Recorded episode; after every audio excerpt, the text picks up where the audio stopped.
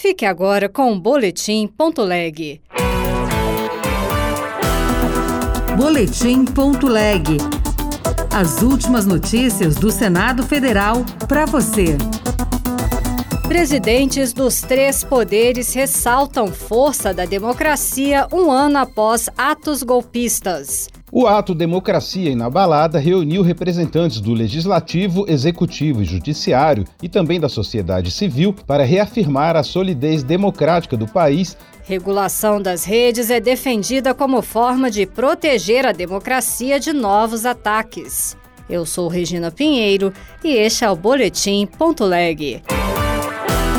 Congresso Nacional sediou o ato Democracia Inabalada nesta segunda-feira, um ano após os ataques de vandalismo às sedes dos três poderes em 8 de janeiro de 2023.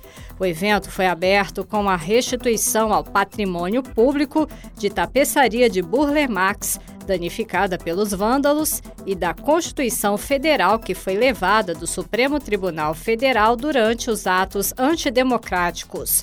Os presidentes do Legislativo, do Executivo e do Judiciário reafirmaram em suas falas a força e a vitalidade da democracia brasileira.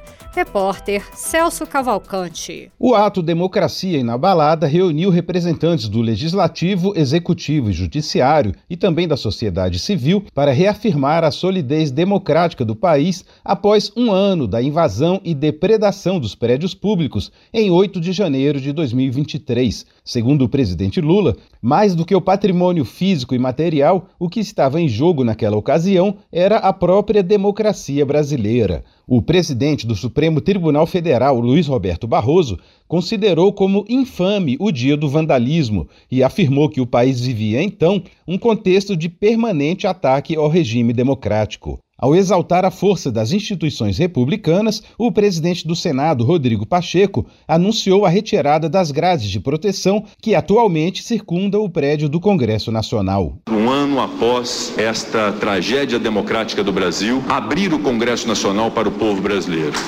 retirar essas grades que circundam o Congresso Nacional, para que todos tenham a compreensão que esta casa é a casa deles, é a casa do povo, é a casa de representantes eleitos onde as decisões devem ser tomadas para o rumo do Brasil. Por isso a decisão de suprimirmos essas grades, quero acreditar de uma maneira definitiva, como símbolo dessa democracia viva que nós buscamos ter. Rodrigo Pacheco ressaltou que, enquanto as instituições republicanas têm o respaldo popular e da Constituição, os inimigos da democracia recorrem à desinformação, à desordem e ao vandalismo para simular uma força que não possuem.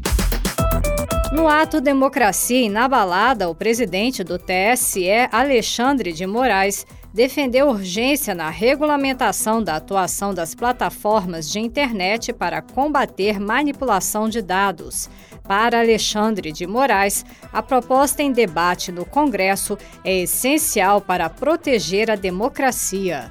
Repórter Janaína Araújo. O presidente do Tribunal Superior Eleitoral, Alexandre de Moraes, iniciou sua fala na cerimônia sentenciando que a democracia venceu mas manifestou a necessidade de manutenção do regime democrático por meio da responsabilização dos envolvidos nos atos antidemocráticos e de uma lei que regulamente as redes sociais. Todos que pactuaram com a quebra da democracia e a tentativa de instalação de um estado de exceção serão responsabilizados. E hoje também é o momento de reafirmarmos a urgente necessidade de neutralização de um dos grandes perigos modernos governos à democracia, a instrumentalização das redes sociais pelo novo populismo digital extremista, a necessidade de uma regulamentação, como recentemente aprovado na União Europeia. Autor do projeto de lei que ficou conhecido como PL das Fake News, o senador Alessandro Vieira, do MDB de Sergipe, esteve no ato Democracia Inabalada. Ele falou sobre a proposta. Com essa regulamentação, você reduz muitos danos causados pelas redes sociais. E, para minha visão, regulação, o mais importante é você ter a responsabilização das plataformas pelo conteúdo que elas fazem circular com maior vigor. Não dá para deixar mais as empresas numa situação de absoluta impunidade. O projeto do senador está em análise na Câmara dos Deputados desde 2020, deve retornar ao Senado para nova votação e precisa ser sancionado pelo presidente da República para virar lei.